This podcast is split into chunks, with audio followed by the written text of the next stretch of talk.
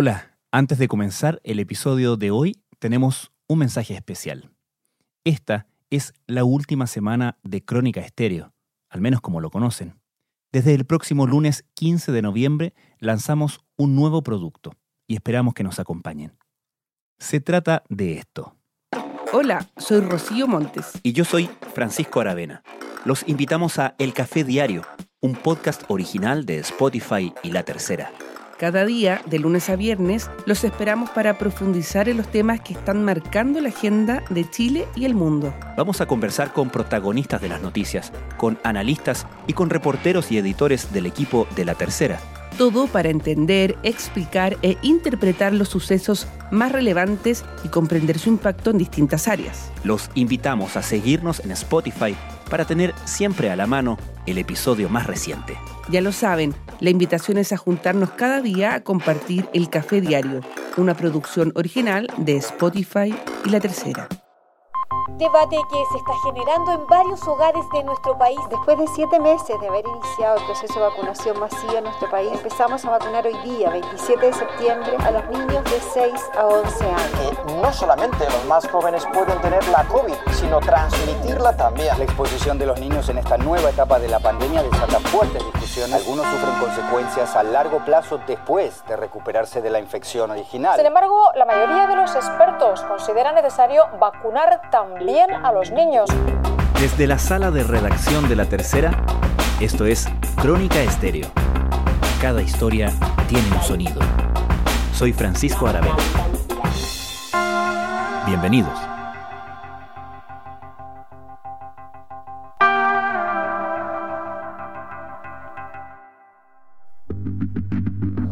Lo vacunaría. Yo como papá no me genera todavía confianza, preferiría esperar. Inmediatamente vamos a tomar la decisión de vacunar a, a nuestro hijo. Debate que se está generando en varios hogares de nuestro país y hoy con mayor razón. La idea de que el coronavirus SARS-CoV-2 nunca se irá del todo parece cada vez más asentada en el mundo. Y como pasa con el resto de los virus con los que convivimos, las vacunas son la principal herramienta no solo para sobrevivir, sino también para seguir con la vida cotidiana.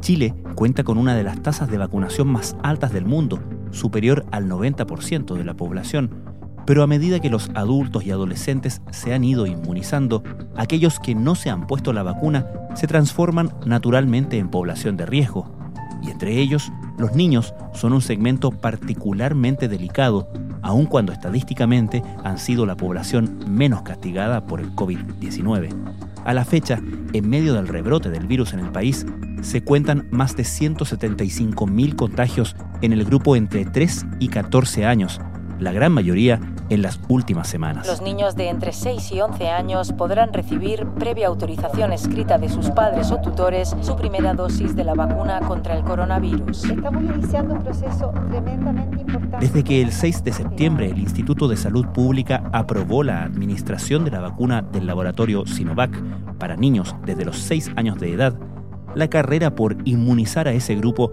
ha avanzado de manera contundente. A la fecha, un 80% de los niños entre 6 y 17 años ha recibido al menos una dosis de la vacuna.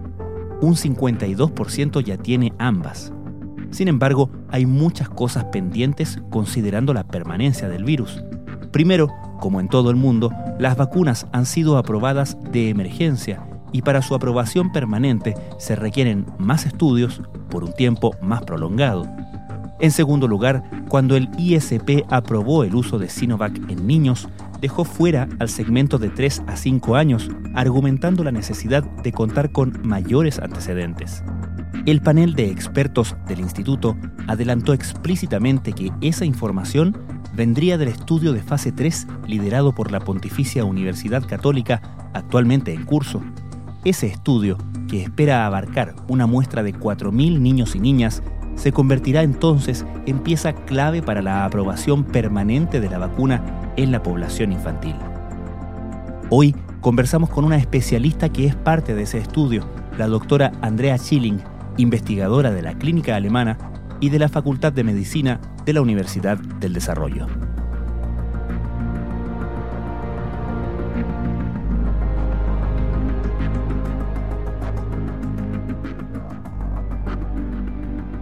¿Cómo calza este estudio? La aprobación de la vacuna, ¿no es cierto?, para niños de 6 años o más, fue un poco extrapolando, o sea, sacando conclusiones de lo que se sabía en estudios hechos con la vacuna, pero en un número pequeño de niños. Eso se hizo por la gente que elabora, ¿no es cierto?, los manufactores de la vacuna, pero en grupos pequeños.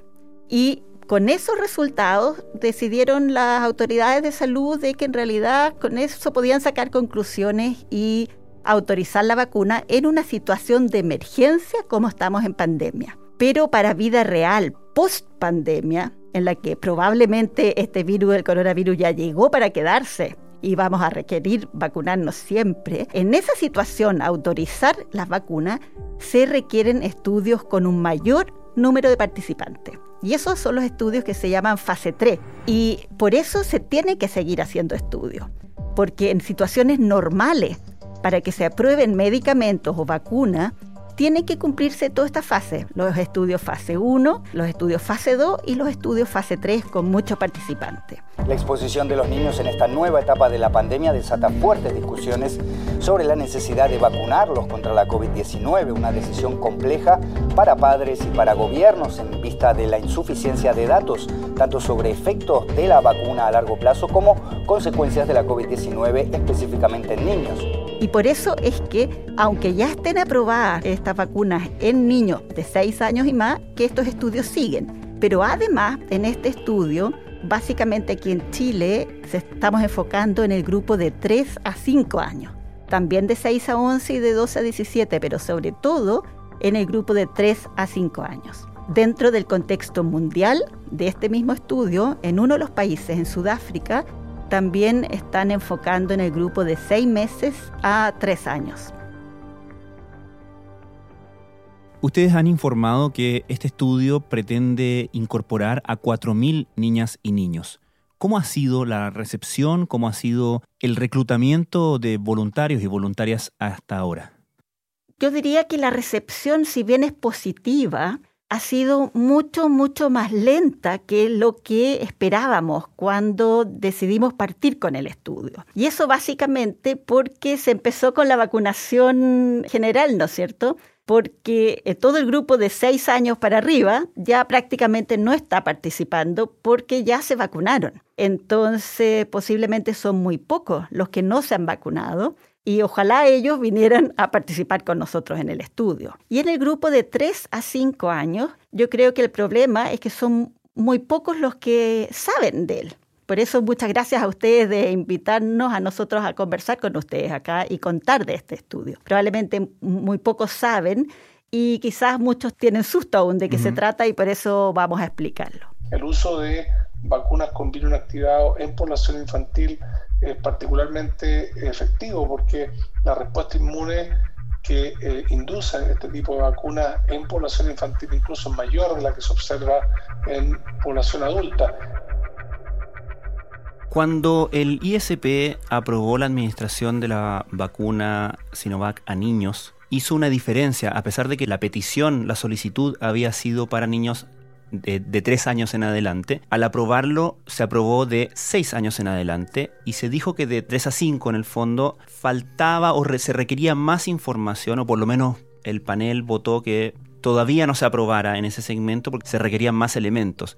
Eso aparentemente, no sé si compartes la apreciación, pero generó cierta noción de que para ese segmento de niños no era tan recomendable o segura la vacuna. ¿Sientes tú que, hay, que se instaló una especie de temor al respecto en ese segmento?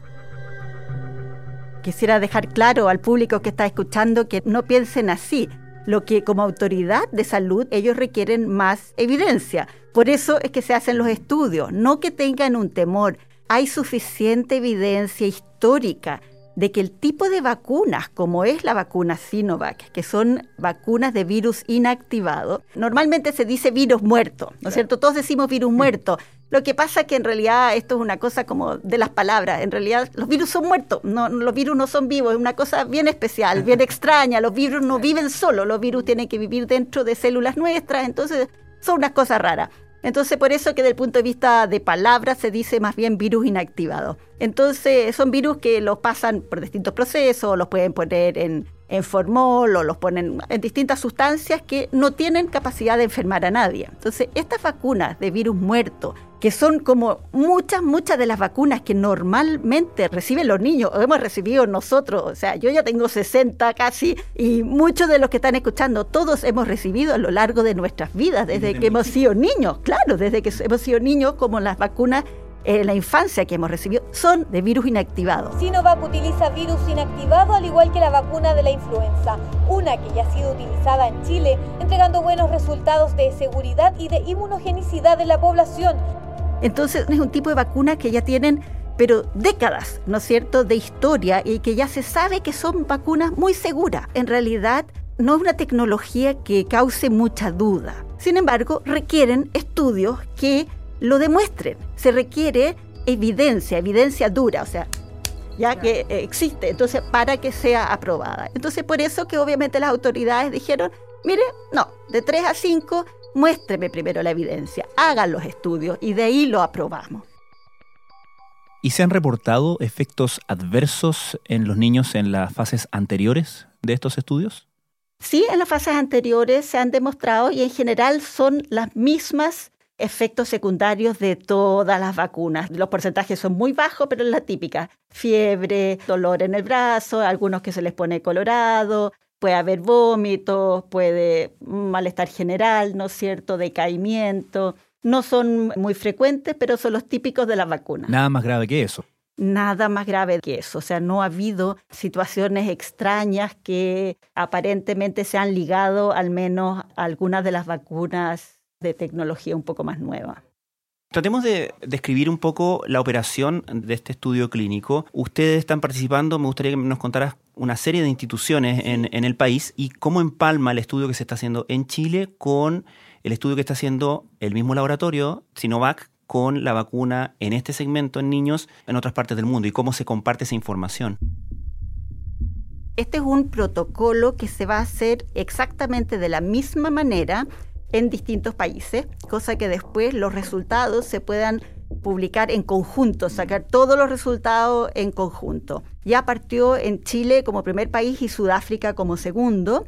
Va a haber otro país en África, dos países en Asia. ¿Por qué estas variaciones, estos distintos países, dirán ustedes? Es porque tanto para medicamentos como para vacunas, es importante que los estudios se hagan con una diversidad racial y étnica porque hay diferencias a veces entre las razas y las etnias, cómo las personas se comportan con ciertos medicamentos o vacunas. En Chile son todos centros ligados a centros universitarios en general. Tenemos en el norte Antofagasta, ligado a la Universidad de Antofagasta. Después tenemos en Viña Valparaíso, está en el Hospital Gustavo Frique. En el sur está el Hospital de Valdivia y tenemos el Hospital de Puerto Montt. Y en Santiago hay siete centros ligados a distintas universidades. Hay tres centros ligados a la Universidad Católica, está San Carlos, San Joaquín y Marcoleta.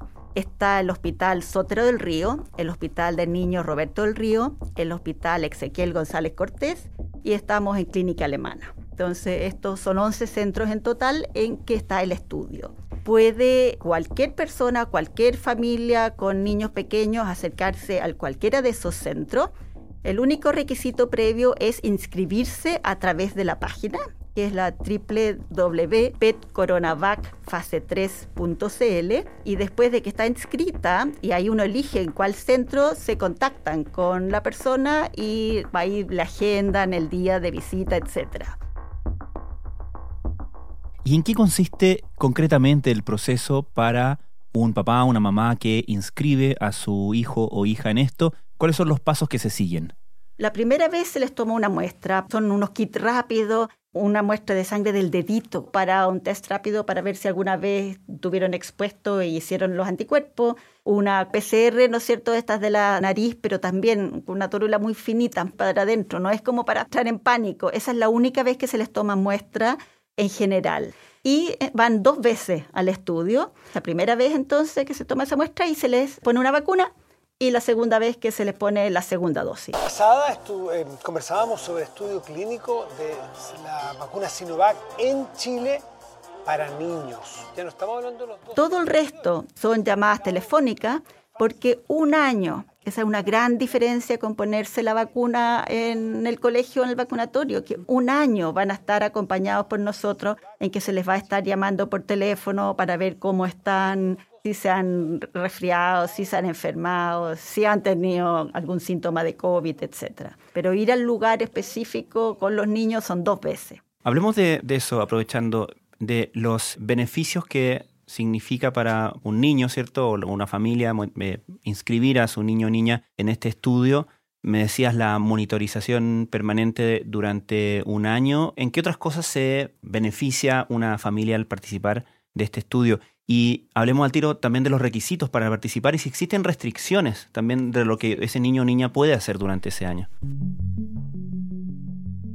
Los requisitos para participar en general tienen que ser niños sanos pueden tener alguna enfermedad, puede ser un niño con diabetes, puede ser un niño que tenga una epilepsia, siempre y cuando estén estables, pero no pueden participar niños con alguna enfermedad que interfiere en los procesos de las vacunas. Si bien en vida real pueden recibir vacuna, no pueden participar lamentablemente en un estudio porque pueden interferir con los resultados. Entonces, por ejemplo, un niño que está con tratamiento de un cáncer o un niño que tiene una enfermedad que se llama autoinmune o un niño que está haciendo crisis epilépticas, por ejemplo, ellos no pueden participar de un estudio, ¿ok? Pero si no, en general, cualquier niño con una enfermedad estable puede participar. Que no solamente los más jóvenes pueden tener la COVID, sino transmitirla también. Entonces aparecieron nuevas variantes y con ellas crecieron las infecciones entre los más pequeños.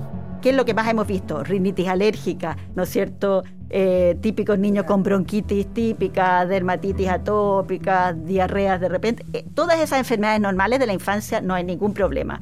Tampoco pueden participar aquellos que ya tuvieron un COVID demostrado o que tienen un hermanito o hermanita que haya tenido una hospitalización por un COVID con este cuadro muy poco frecuente pero severo grave que se llama PIMS ellos no pueden participar. O los que ya se pusieron una vacuna. O sea, es un requisito no haberse vacunado todavía. ¿Y existen restricciones para los niños o niñas que están participando durante, durante ese el año? Básicamente irse a vivir a otro lugar de Chile donde no pueda tener seguimiento después, ¿ya? Pero pueden viajar. O sea, si en la época de vacaciones, es una pregunta muy recurrente que tenemos, pueden viajar, irse de vacaciones, no hay ningún problema. Pero irse a vivir a otra región muy extrema sería un poco complicado porque no vamos a poder seguirlos tan fácilmente si hubiera una complicación, por ejemplo. ¿ok? Y tú ahora me preguntas por los beneficios. Por ejemplo, un beneficio es que es la primera vez que les tomamos estas muestras, que aunque sea incómodo, claro que es un beneficio saber que no tienen un COVID en ese momento ni que han tenido porque los anticuerpos que les toman en esa gotita sangre. Entonces eso ya es un beneficio y no gastaron un peso. Y el otro beneficio es que a lo largo del año, cada vez y aunque sean múltiples veces, que hagan síntomas sugerentes de que tengan una infección por virus del COVID, ¿no es cierto? Por ejemplo, fiebre alta más de dos días, con tos y dolores musculares, Ahí hay un listado que se les da, ¿no es cierto? Yo no diga, wow, no será una infección por el virus del COVID. Ahí se ponen en contacto con nosotros y a los niños se les toma una PCR en saliva gratis. Entonces eso también es un beneficio. O sea, pueden tener la tranquilidad que cada vez que hagan este, algún síntoma, se comunican con el médico del estudio, que los va a asesorar y vienen al centro y se les toma una PCR. Recordemos los riesgos que significa para un niño contraer el COVID-19. Sabemos que la prevalencia es baja, pero eso no lo hace menos peligroso. Efectivamente, el riesgo es bajo. ¿ok? Eh, los niños se infectan poco comparado con la población general, ¿ok?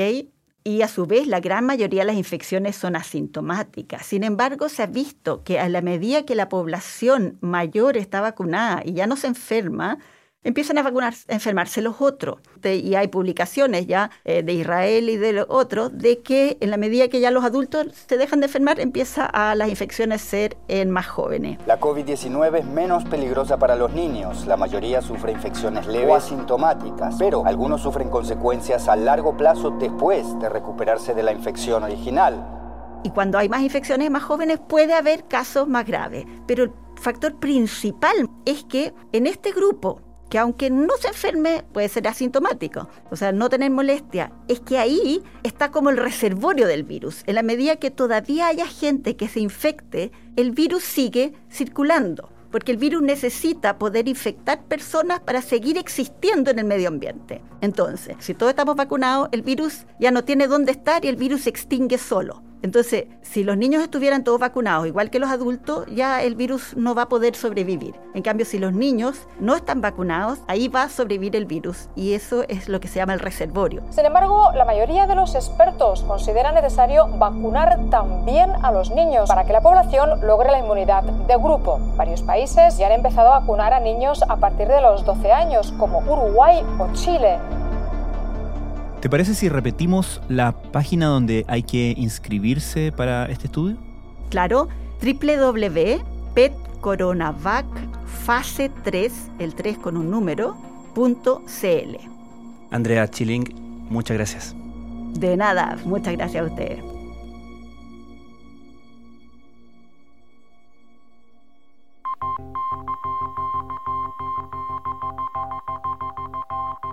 Crónica Estéreo es un podcast de La Tercera. La producción es de Rodrigo Álvarez y la edición de quien les habla, Francisco Aravena. La postproducción de audio es de Michel Pobletti.